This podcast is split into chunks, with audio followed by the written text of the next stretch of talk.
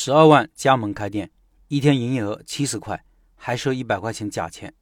社群里一位老板辛辛苦苦写了几千字，讲述自己第一次开店的经历，涉及到加盟，涉及到合伙，涉及到新手开店的心理和遇到的问题，经历非常有价值。老板说：“老陈你好，这篇文章献给想合伙加盟开店的人。首先感谢你在喜马拉雅分享的音频节目，我超级喜欢，万分感谢。听你的音频快一个月了。”给我的感觉犹如醍醐灌顶，茅塞顿开，犹如拨开云雾见青天。原来这才叫开店呀！听了老陈的音频，我真的很想把我第一次开店失败的经历分享出来。一来是对头一次失败经验的总结，也算是对自己的交代吧；二来想通过我加盟开店的失败经历，告诉加盟的人，加盟的坑太多了，时间紧，任务重。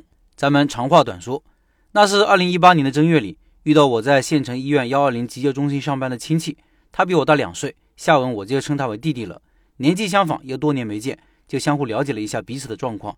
他说他上的是卫校，毕业实习完就在县医院的幺二零上班，是临时的，和医院签合同，就和我们在外面打工的差不多，工资低还不稳定，具体的不太清楚，也没多问。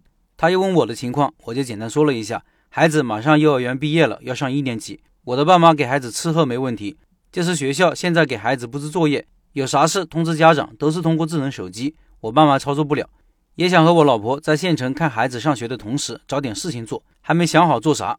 告诉他，我最近在网上看了不少加盟开餐饮店的，由于手头的资金有限，大品牌高昂的加盟费让人望而却步。再说了，我自打高中毕业后进厂打工，中间又结婚又生孩子的，手里真的没啥钱，还啥都不懂，啥也不会，又没有多少社会经验。但我在县城陪孩子上学的同时，得有一个收入来源，于是乎就有了加盟开餐饮店的想法。我弟听了我的想法后。他说也在考虑加盟个小饭店，为自己搞个工资以外的收入。他在医院上班，工作轻松，工资低，想找个合伙人开个小饭店，增加收入。就这样，我们都是为了改变各自的生活状况，有了这样一个不谋而合的想法：合伙加盟开店。合伙是因为钱少，也怕失败。他呢，一是自己有医院的工作不想辞职，二来想找个合伙人降低他的投资风险。加盟的原因就是我们都喜欢餐饮，但仅仅是喜欢，没有任何的系统学习和专业培训。网上宣传的加盟做餐饮的都是傻瓜式的操作，就想着简单省事还有档次。开店当时想着只要把店开起来就可以挣钱了。后来我们确定了在我们县城开一家米线店。我们也听说了县城里曾经有一家米线店，听人说开在那个院子的位置很偏，玩很大，知道人不多，后来就关门了。听一个朋友说我们市里也有一家米线店，位置不咋地，但生意很好。我们还特地开车一百公里去实地考察试吃了，给我的感觉味道不错，价格太贵。最便宜的就要二十到四十五块钱一份，感觉不是我们那个地方的人能消费得起的。吃饭时问了一下老板：“你们这是哪加盟的？”他说是苏州的啥品牌。我问了一下加盟你这个品牌要多少钱？他说二十四万，说还要给管理费，还要买他们的酱料。我一听光加盟费二十四万，这不是我们能承受得起的。后来他说啥我也没听了，付完钱就走了。回来我们就在网上找的加盟商取得联系，约好时间去实地考察。我们找的加盟商在山东济南。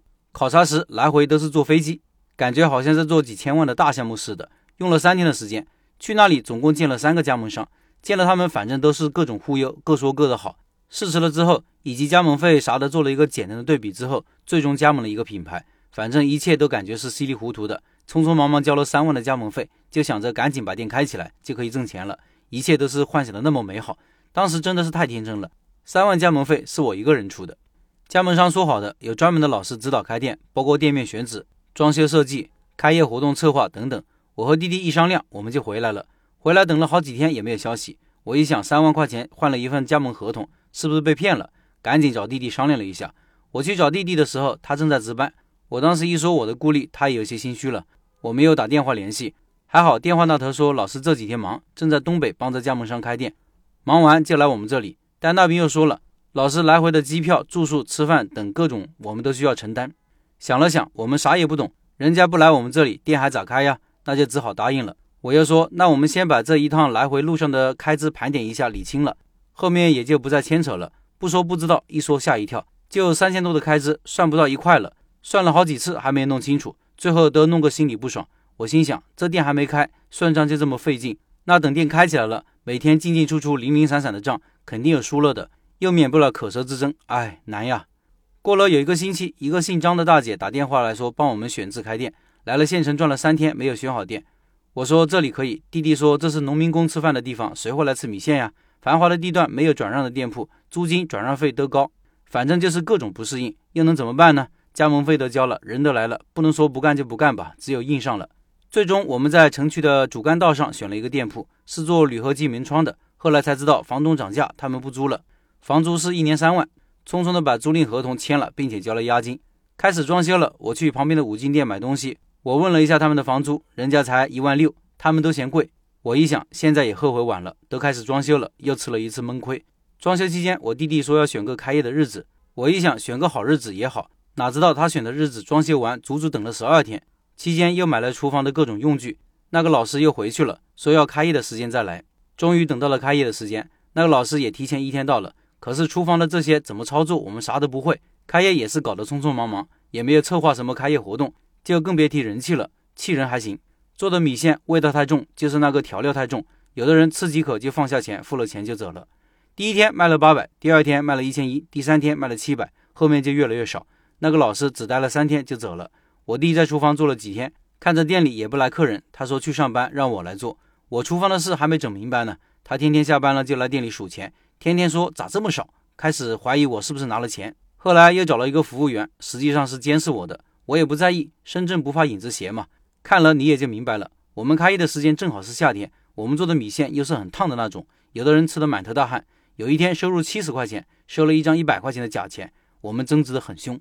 看着每天可怜的营业额，我想着把炒菜米饭加上，找弟弟商量，他不同意，说要加上设备又要花钱。后来我还是把炒菜米饭给加上了，营业额稍微好了点，经常也就两百多。后来又把早餐也给上了，效果还是一般般。我每天四点半就要去店里开门，就这样坚持了半年。我们把店关了，真的很累，还挣不到钱。开店总共每人投入六万，没挣回来多少，就因为种种原因关门了。啰啰嗦嗦说了这么多，也不知道我这样讲明白了没有？水平有限，我总结一下失败的原因吧。第一，自己本来就啥也不会，还盲目求快，被加盟商坑。